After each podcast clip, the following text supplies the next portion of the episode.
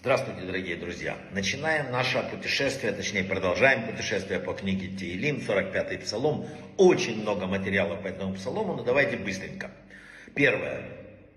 Написано в древних книгах, что если муж, э, есть проблемы с женой, не очень у него отношения, она его, ну, мягко так сказать, не любит, то он берет оливковое масло, ставит оливковое масло, читает на него три раза этот псалом, немножко себя мажет этим маслом, и это резко меняет их отношения. Древние писали, что 20 раз надо читать этот псалом, а потом обратиться с молитвой к небу, с просьбой повернуть ее сердце, и так происходит. Кстати, 46-й псалом, он будет то же самое для женщин, а это 45-й для мужчин. Пишут, что 45-й псалом, там молитва о приходе Машеха. Что в этом псалме есть все для того, чтобы вызывать Машеха. Елим первый перех, первые слова руководителя он Шашаним, сынов Короха Псалом. Написано, что э, Раби Хаим Паладжи писал, что есть в 45-м Тегилим секрет, что тот, кто делает раскаяние, шуву, становится любимчиком Ашева. И это содержится вот в этом кусочке, как вот э, секрет всего этого. Вообще жених с невестой, это такой свадебный об отношениях мужчин и женщин много рассказывают. Жених с невестой ликуют день свадьбы, но им надо еще пройти долгий путь э, соединения разных э, существ должно стать гармоничным. И такие же отношения между Богом и Израилем. Ликование э, у свадьбы, в день свадьбы у Синая, а потом долгая, непростая система отношений и вплоть до возвышенности, когда уже придет Машех. 40-15 строчка перек этого написано, что молитва является одеждой для души. И вот в словах, в расшитых одеждах будет введена принцесса к царю, а там ее подруги, написано, что здесь секрет того, что в период Машеха все, даже отдалившиеся от Бога, будут возвращены. В расшитых одеждах это облаченные молитвы, принцесса это душа, введена к царю это к Машеху, ее подруги это падшие души, и подойдут к тебе возвысятся. И это в том, что главное оружие времен прихода Машеха, здесь описано, это молитва. Чтобы душа не была голой, нужно одеться в молитвы. Четвертый перек этого, этого э, псалма. Э, «Перепояшешь меч свою к бедру». Книга Заар пишет, что бедро намекает на брит, на обрезание. И для того, чтобы у человека была сильная молитва, ему нужно хранить брит. Вот э, о чем здесь и большой секрет.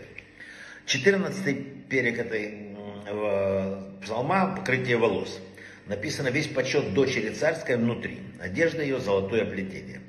И учили Барайте, что семеро сыновей было у Кимхита, все они служили в храме первосвященники, его женщины. И спросили у нее мудрецы, как ты такого заслужила? Она сказала, никогда балки моего дома не видели моих волос. Ей сказали, ну многие так делали, но это не помогло, и тем не менее. Сказано в Иерусалимском Талмуде, весь почет дочери внутри, это 45-й перек, это, это означает, что скромная женщина достойна, чтобы от нее произошли первосвященники. Вообще, есть две женщины в Танахе, Э, чье поведение до конца раскрывает, насколько серьезно покрытие волос замужней женщины. Одна из них жена, недельная глава Корах, все совпадает, жена Она Бен Пелет. Они много пишут, а вторая жена Шеми Бенгера, о ней мы мало знаем. Что такое жена Она Бен Пелет, я уже говорил, еще раз повторю. Э, он был Пелет, был внуком Риувена, старшего из сыновей Якова. Он был одним из тех, кто возглавлял бунт Кораха против Машея и Аарона. И мудрецы говорят, что имя его отца Тора упоминает не случайно. Пелик – это однокоренное со словом «чудеса» и намекает на чудесное спасение. Хотя имя его жены не упоминается, но мудрецы ставят ее в пример всех еврейских женщин. Она говорит, что три э, женщины спасли своих мужей от смерти. Жена Она, Михаль, жена Шауля, дочка Шауля, жена царя Давида, и Сера, дочь Ашера. Известная история о бунте Короха, мы ее знаем. И э, вот э, когда пришел домой, он пел их, рассказал с восторгом жене, что как замечательно. Она ему говорит, а что тебе в этом споре? И что она сделала? Она дала мужу крепкое вино, и потом садится у шатра и э, распускает волосы, это неслыханно. И люди пришли, увидели ее женщину с покрытой головой и ушли. И потом он понял, кто его спас. Известный каббалист, Минахим Азария пишет, что через много поколений душа Она бен Пелика перешла в Гильгуль Михаль, дочь царя Сауля.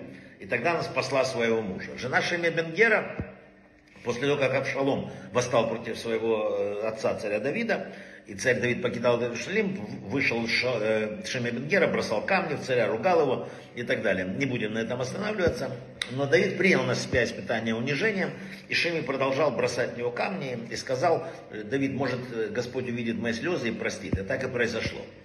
Э, вообще написано, что так как он принял на себя унижение, то очень высокое поднятие было по этому. Давид не убил Шеми, потому что знал через э, Руах Ходыш, что Шеми придут избавители. Но как могло такое произойти? Говорят, что это заслуга жены Шими. И вот именно его жена спасла в свое время посланца царя Давида. И поскольку написано, она спасла Ахимаца и Янатана от, от преследований, э, от него произошли потомки жены Шими, это Мордыха и Эстер, они стали избранниками народа Израиля. Ну вот, э, совсем коротко о большущем псалме Брахава от Слаха.